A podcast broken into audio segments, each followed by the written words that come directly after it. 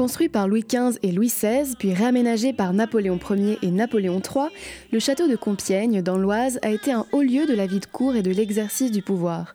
Aujourd'hui, le château abrite plusieurs musées, dont le musée du Second Empire et le musée de l'impératrice qui réouvrira en mars prochain. On a rencontré Rodolphe Rapetti, directeur du château de Compiègne. Le château de Compiègne, c'est le plus grand château de chasse créé en Europe au XVIIIe siècle. Euh, il est créé à la demande de Louis XV euh, par son architecte, l'architecte du roi Jacques-Ange Gabriel, qui a réalisé aussi la place de la Concorde à Paris, qui est un peu plus connu que le château de Compiègne, euh, mais c'est en fait un château qui succède à l'ancien château où venait Louis XIV, qui était très composite, avec encore des éléments médiévaux. Et donc Louis XV n'étant pas satisfait, a décidé de faire les choses en grand. Ensuite, il a été terminé par, euh, sous Louis XVI, notamment la, le décor intérieur du château, puis euh, Napoléon Ier, puis Napoléon III l'ont euh, à nouveau mis au goût du jour. Donc aujourd'hui, c'est un, monument qui est peut-être le seul que l'on peut comparer en France à Buckingham, avec donc un témoignage sur le 18e et 19e siècle, et avec un ensemble de musées qui ont été, euh, pour partie, euh, mis en œuvre au début du XXe siècle, dans les années 20, notamment musée du Second Empire et musée de la voiture, plus le musée de l'impératrice, donc dédié à l'impératrice Eugénie, qui rouvrira en mars prochain, après une campagne de travaux euh, importants. voilà, donc il y a à la fois les, grands appartements qui témoignent de différentes périodes historiques, euh, Ancien Régime, Premier et Second Empire, plus le musée du Second Empire, euh, le musée de l'impératrice bientôt ouvert, et le musée de la voiture, qui est le premier musée de la voiture créé au monde en 1927. Donc, qui a vécu dans ce château initialement? Initialement dans ce château, Louis XV. Louis XV, dont, euh, dont il ne reste en fait euh, sur le plan de l'architecture, la structure du château, euh, c'est vraiment Louis XV, mais en revanche, dans le décor, il reste très peu de choses. Puisque d'une part, les choses les, sous Louis XVI, le château été décoré sous Louis XVI, et euh, ensuite, il y a eu la Révolution, évidemment, avec beaucoup de disparitions, euh, malheureusement. Mais par exemple, nous venons d'acquérir euh, cette année l'unique survivante, une chaise que d'ailleurs nous présentons dans la galerie des tapisseries, dans la galerie des chasses de Louis XV, une chaise qui provient de la salle à manger de Louis XV à Compiègne. Donc on a pu retrouver ce siège parce qu'il est marqué et parce que nous avons les inventaires euh, authentiques, manuscrits de l'époque de Louis XV, mais il y a peu de choses qui témoignent de, euh, la, vie euh, dans le château sous Louis XV. Mais c'est d'abord Louis XV qui a occupé le château tel qu'il était. Maintenant, les châteaux de Compiègne, il faut remonter jusqu'au Mérovingien. Il, il, y a eu des, châteaux, un château à Compiègne de très très très longue date, mais il n'en reste plus rien. Compiègne n'a jamais été, euh, la, maison principale des rois de France. En revanche, c'était l'un des lieux où le roi pouvait tenir conseil. C'est-à-dire que le roi, il y a euh, aujourd'hui, donc euh, dans l'exposition, la, la, salle où nous présentons la petite Renault de 1900, c'est la salle du conseil. C'est-à-dire c'est là que le roi, lorsqu'il était à Compiègne, pouvait tenir conseil, c'est-à-dire avec ses ministres, se réunir et prendre des décisions concernant la France.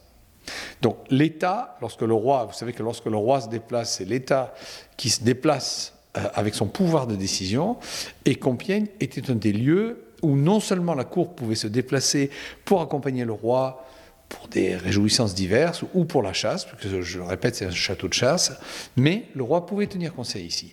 Principalement, évidemment, le roi était, était, était à Paris ou à Versailles moins à Compiègne.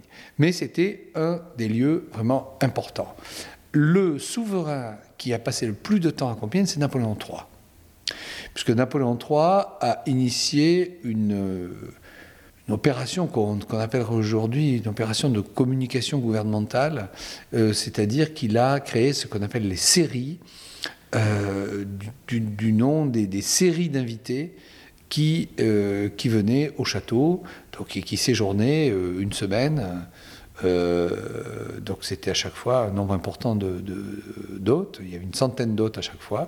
Donc là c'était toute une vie à la fois politique et mondaine qui, qui, qui avait lieu à Compiègne, qui avait lieu sur place et qui durait là plusieurs mois. Mais par exemple, Napoléon Ier, qui a adoré Compiègne, puisqu'il a, il a profondément modifié, euh, euh, il, a, il, a, vraiment réalisé, y compris des modifications de structure, la structure du château, euh, Napoléon Ier n'y a vécu sur l'ensemble de son règne qu'à peu près deux mois et demi. Donc c'est assez, c'est assez curieux de savoir que, au fond, euh, on voit qu'il a beaucoup investi dans ce château où il faut rappeler qu'il rencontra Marie-Louise pour la première fois. Il a énormément investi dans le décor. Il a changé la forme du parc, puisqu'en fait, euh, sous Louis XV, euh, on accédait au parc par un grand degré monumental extérieur, un grand degré d'apparat. Et en fait, c'est Napoléon Ier qui a créé une, rampe d'accès continue entre la, façade sur parc du château et le parc et la forêt, de façon à ce qu'on puisse accéder euh, jusqu'au château en voiture, ce qui n'était pas le cas auparavant. Mais finalement, il y a très peu séjourné. Il y a la bibliothèque de l'empereur, que l'on voit, mais cette bibliothèque, elle était la même dans euh, les différentes résidences de l'empereur. Je ne pense pas qu'il ait eu beaucoup le temps de lire à Compiègne. Quand vous parliez des fameuses séries sous Napoléon III, c'était quoi ces séries? Est-ce que c'était euh, des mois de fête? Alors oui, euh, c'était en fait c'était une c'était un système qui permettait à la fois de faire rayonner dans la société intellectuelle et artistique de, la France et de l'Europe, car il y avait des invités étrangers, par exemple Verdi est venu ici, euh, de faire rayonner la politique de la France et aussi pour l'empereur d'avoir un, retour sur ce qu'était le monde. C'est-à-dire c'était une façon d'être directement en contact avec les personnalités importantes de son temps et de recueillir leurs témoignages directs euh, de façon à ne pas isoler l'Empire et la cour du monde intellectuel, principalement intellectuel. C'était surtout des savants, des artistes qui étaient, qui étaient invités. Donc euh, voilà, euh, Delacroix, euh, Courbet ont été ici. Mérimée, évidemment, puisque Mérimée était un ami de, de, de l'impératrice Eugénie. Déjà, lorsqu'elle était encore Eugénie de Montijo, c'était un ami d'ailleurs de sa mère. Donc il faut imaginer la volonté de l'État de faire, euh, de vraiment euh, faire vivre l'État à l'unisson euh, du monde intellectuel et, littéraire de son temps. C'est assez exceptionnel, surtout si on, enfin voilà, c'est, on n'a absolument pas l'équivalent aujourd'hui dans, aucun pays du monde. Donc, et c'était organisé avec un emploi du temps très très réglé, comme une vie de cours, avec des moments aussi de libre conversation. Il y avait des représentations théâtrales dans le petit théâtre, donc non pas le, théâtre impérial de Compiègne que l'empereur en fait n'a jamais utilisé puisque en 1870 il n'est toujours pas fini. Mais il y avait donc le, petit théâtre qui donc a été créé, a été mis en place pour le, mariage de, la fille unique de Louis-Philippe avec Léopold Ier, roi des Belges. Donc là, on faisait des représentations. Il y avait des, représentations plutôt euh, de théâtre, d'opérette ou de, courtes scènes, c'était assez modeste. Hein. Ça, c'était euh, le soir. Il y avait ensuite, évidemment, des grands dîners. Il y avait euh, une vie après le dîner. On fumait le cigare ou la pipe dans le fumoir de l'empereur. Eugénie détestait ça, donc elle, restait à part. Donc c'était la rencontre, la rencontre de l'empereur euh, avec la société. Donc c'était des promenades évidemment, donc une, vie à la fois très agréable, mais très tout était euh, très très bien organisé et le but était évidemment politique. Est-ce qu'il y avait déjà un village à Compiègne? Est-ce qu'il y avait beaucoup d'habitants? À quoi ça ressemblait euh, Compiègne? Pour ce, qui, euh, pour ce qui est aux abords du château, euh, à peu près ce que c'est aujourd'hui. Il n'y a, a, pas beaucoup de, il y avait pas beaucoup de différence. C'était un château qui a été déjà construit. Lorsqu'il a été construit, Compiègne était déjà une petite ville. D'ailleurs, lorsque Louis XIV venait ici pour chasser, le château était tellement exigu et tellement biscornu que la cour était obligée de louer des étages, des appartements chez les habitants. Ça, c'est du temps de Louis XIV. Et Louis XV a mis, fin à ça. Donc euh, c'était euh, quasiment, enfin quand on est aujourd'hui à Compiègne, mis à part euh, la place d'armes, qui a son rôle aussi architectural par rapport au château qui aujourd'hui est encombré par un, tas de voitures, c'était vide, bien sûr. Donc l'édifice avait toute la monumentalité qu'il requiert. Et, mais mis à part ça, les, les, bâtiments qui sont là, il y, a vraiment guère de différence. Et alors, quel a été le rôle de Génie ici? Elle a joué un rôle important, notamment dans le goût de l'aménagement intérieur, euh, le goût du siège. Elle introduit une notion de confort dans la vie de cour. Elle introduit aussi euh, une certaine liberté dans la vie de cour, c'est-à-dire que l'étiquette passe au second plan par rapport à l'agrément et au plaisir d'être ensemble.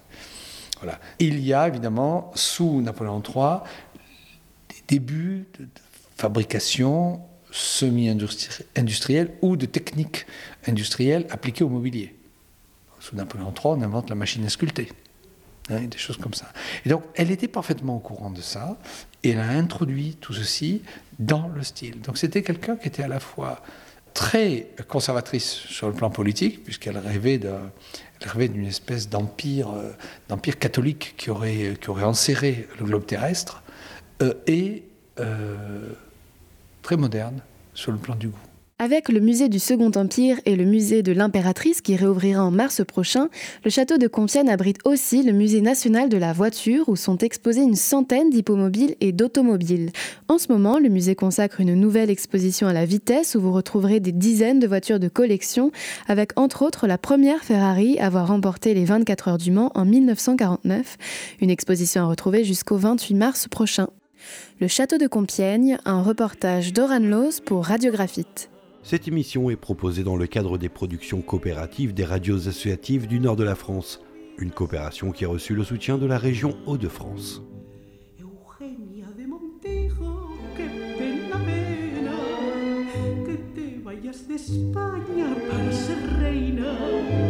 Por las cortes de Francia, Granada del Darro por las del Sena. Eugenia de Montejo, qué pena, pena.